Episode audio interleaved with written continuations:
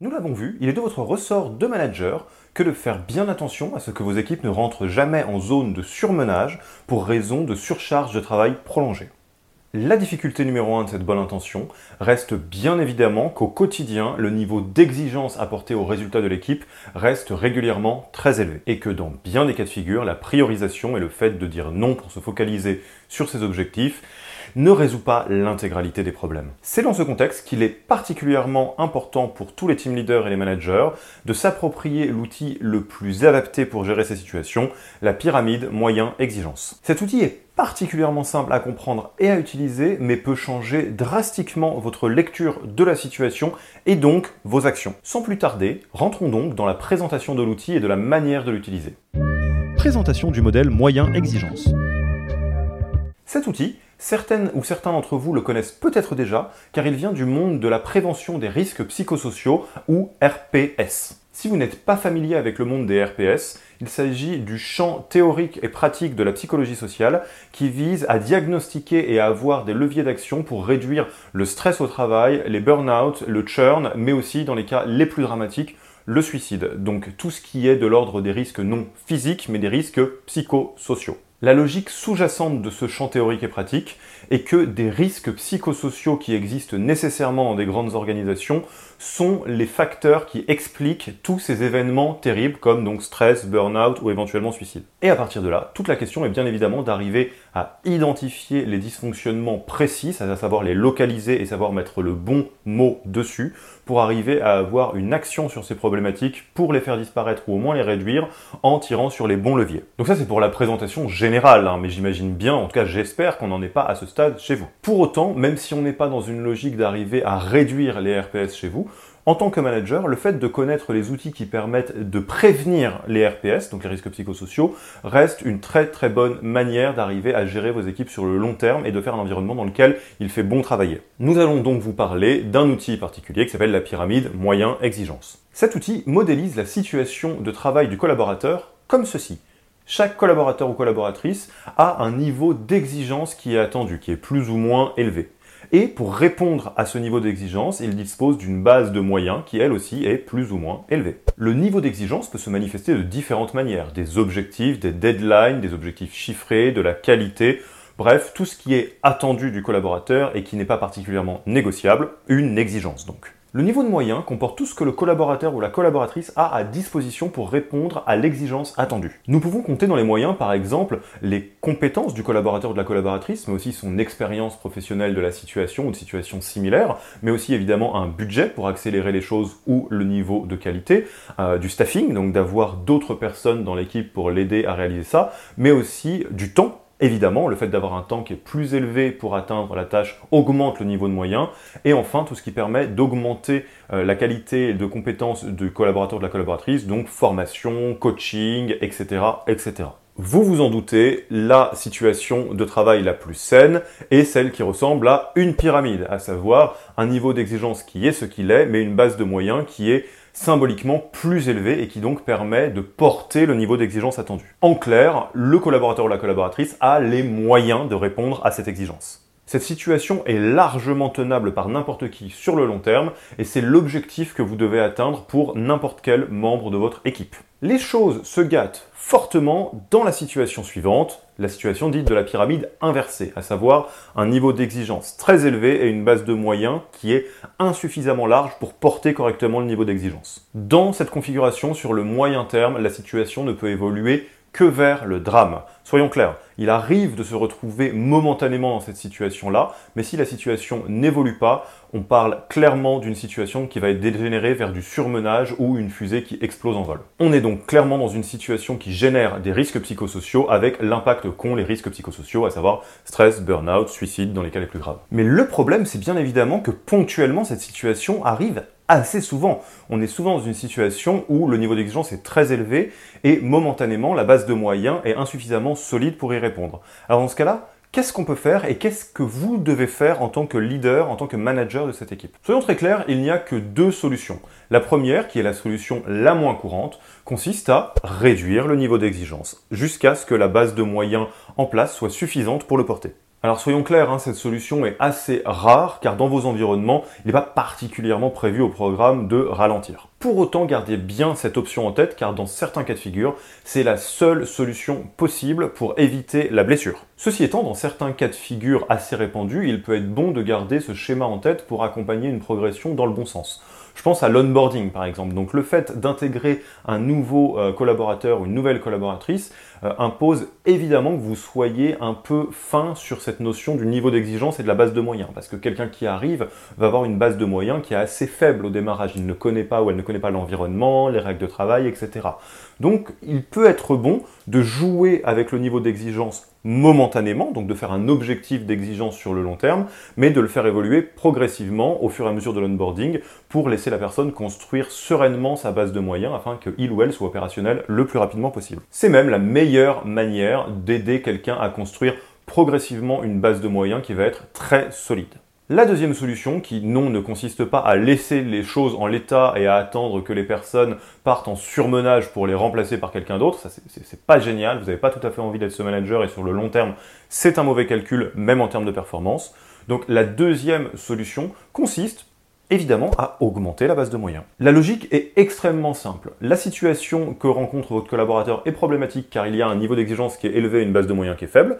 Augmenter la base de moyens, aider le collaborateur ou la collaboratrice à augmenter sa base de moyens jusqu'à ce que la situation redevienne une situation souhaitable et tenable sur le long terme. Ceci étant, évidemment, en tant que leader, vous devez arriver à apporter cette solution de manière adapté. En effet, la petite subtilité, c'est que vous ne pouvez pas savoir avec certitude de quels moyens votre collaborateur ou votre collaboratrice aurait besoin pour atteindre le niveau d'exigence. Alors, comment faire cela? Une fois encore, en one-to-one, avec de l'empathie.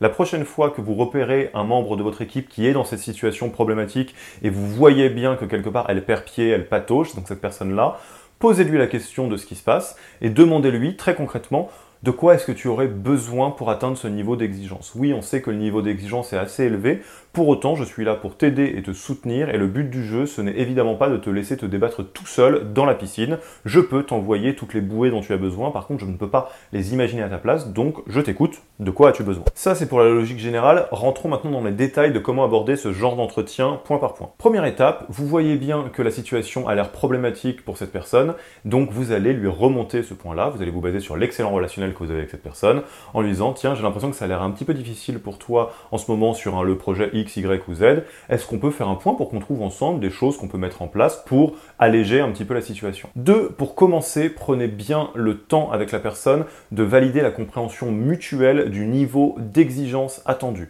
En effet, il arrive très souvent qu'il y ait un espèce de petit couac dans la compréhension du niveau d'exigence, quelqu'un qui se met un niveau d'exigence qui est très élevé, et en réalité, le simple fait de parler avec son manager, donc vous, son team leader, va permettre de dégonfler le niveau d'exigence et donc de recréer une situation qui est beaucoup plus équilibrée. Ensuite, une fois que vous avez validé qu'il y a bien une compréhension mutuelle de ce niveau d'exigence, confirmez bien qu'il n'y a pas de débat ou de discussion possible sur le niveau d'exigence attendu. On est bien quelque part par là, et la question c'est de trouver des options plutôt au niveau des moyens. Troisième étape du même entretien, vous allez demander à votre collaborateur ou à votre collaboratrice de réfléchir à ce qu'il pourrait faire ou ce qu'elle pourrait faire pour élargir sa base de moyens. Évidemment, vous n'allez pas forcément utiliser euh, la présentation de l'outil de la pyramide moyen exigence à cette fin. Vous pouvez très simplement lui poser la question sous cette forme. De quoi aurais-tu besoin pour répondre durablement à ce niveau d'exigence? Comment est-ce que tu pourrais te mettre en situation euh, de te sentir plus à l'aise avec cet objectif, cette exigence qui est attendue de toi? Demandez-lui systématiquement de réfléchir à plusieurs possibilités afin qu'au moment de l'échange, vous ayez des options sur la table. En effet, plusieurs options permettent de garantir une issue qui est plutôt favorable parce que peu d'options peut malheureusement vous mettre dans une situation où l'option qui est envisagée n'est malheureusement pas envisageable ou réaliste au regard de la situation de travail. Enfin, 4 toujours dans le même entretien, programmer un nouvel échange rapidement dans quelques jours ou une semaine maximum pour discuter ensemble des pistes de solutions et de comment mettre en place ces solutions. Avec cette approche, vous devriez résoudre une très grande partie des situations difficiles tout en témoignant d'une réelle empathie vis-à-vis de vos équipes. Nous utilisons énormément cet outil dans nos coachings de dirigeantes et de dirigeants car c'est quelque chose qui permet à nos coachés de résoudre 99% des situations de surmenage dans leurs équipes, en tout cas d'arriver à trouver des pistes pour durablement rééquilibrer les choses. Ceci étant, il y a un cas particulier dont il faut absolument qu'on vous parle car il est assez répandu finalement et il vient rendre la situation beaucoup plus problématique, le cas des exigences auto-prescrites. le cas particulier des exigences autoprescrites. Ce cas particulier qui vient largement compliquer votre job de leader, c'est celui où votre collaborateur ou votre collaboratrice se fixe seul un niveau d'exigence beaucoup trop haut qui est décorrélé de ce qui est réellement attendu de lui ou d'elle. C'est un cas de figure extrêmement répandu en milieu professionnel et c'est le terreau de burn-out et surmenage en tout genre. C'est donc une situation dans laquelle ce membre de votre équipe se fixe seul des objectifs qui sont souvent délirants ou un niveau d'exigence qui est bien souvent délirant et absolument impossible à atteindre pour elle et pour n'importe qui en réalité, et surtout qui n'a pas grand rapport à voir avec ce qui est attendu de lui ou d'elle. S'ensuit bien évidemment une situation de pyramide inversée et donc un déséquilibre qui finit toujours mal. Alors pour commencer par le commencement, comment repérer les signaux que nous sommes bien dans cette situation? Voici une liste non exhaustive de choses qui devraient vous mettre la puce à l'oreille. Tout d'abord, les perfectionnistes en tout genre qui poussent le niveau de qualité beaucoup plus loin que ce qui est attendu. Ensuite, les compétiteurs qui prônent une mentalité du toujours plus sans relâche sans le petit sourire qui montre qu'on est bien sur une logique de personnalité primaire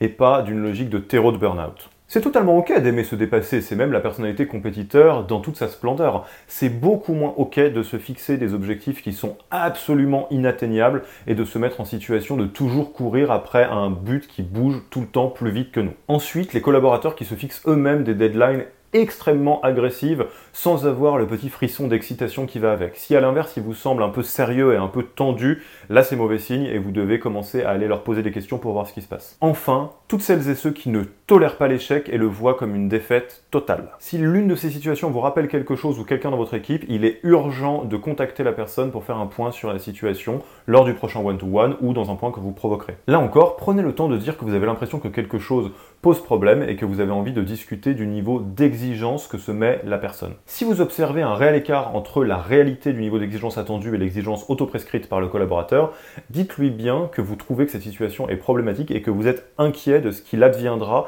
si il ou elle continue sur ce rythme-là. Évidemment, faites preuve de toute l'empathie et de la reconnaissance dont vous êtes capable. Vous n'êtes pas en train de faire une remontrance, mais bien d'exprimer le fait qu'il y a un problème et que même si vous appréciez largement l'investissement que la personne met dans son travail, vous avez envie de créer pour lui ou pour elle une situation de travail qui est stable sur le long terme parce que vous n'avez pas envie de la voir se brûler en cours de route. Soyons honnêtes, dans 90% des cas, la discussion ne suffira pas, car bien souvent c'est une problématique, un enjeu qui est plus profond chez la personne, indépendamment de l'environnement professionnel.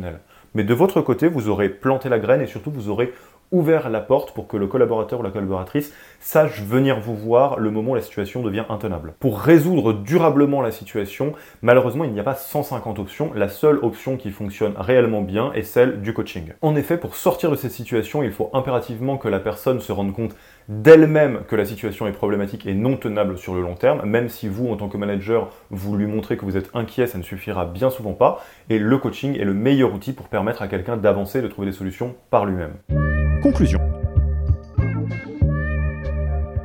Voilà, c'est tout pour cet outil qui est vraiment très simple et très utile. Donc gardez-le bien en tête pour arriver à être dans la prévention de situations dramatiques. Donc dès que vous voyez que quelqu'un est en train un peu de perdre pied, posez-vous la question d'à quel point est-ce que la base de moyens est au bon niveau et de qu'est-ce que vous pourriez faire pour augmenter cette base de moyens. Mais c'est aussi quelque chose que vous pourriez avoir en prévention de prévention quand vous comptez augmenter le niveau d'exigence euh, vis-à-vis d'un ou plusieurs de vos collaborateurs. Vous pourrez vous dire, ok, le niveau d'exigence va augmenter, du coup, je n'attends pas que les choses se gâtent, j'augmente dès maintenant la base de moyens d'une manière ou d'une autre. Et rappelez-vous bien que si votre job est bien d'augmenter la qualité de l'output de l'équipe durablement dans le temps, il n'est pas interdit d'augmenter la base de moyens de l'équipe en continu, bien au contraire, c'est la meilleure manière de faire grandir l'équipe et d'augmenter petit à petit le niveau d'exigence jusqu'à ce que le niveau d'exigence soit très élevé. Le fait de le faire étape par étape en augmentant la base de moyens d'abord permet de se retrouver dans une situation qui est toujours stable. À vous de jouer, comme d'habitude, reposez-vous sur la communauté et votre crew pour échanger et mettre en pratique cela. Moi je vous dis rendez-vous dans une prochaine vidéo ou dans la visio. À bientôt.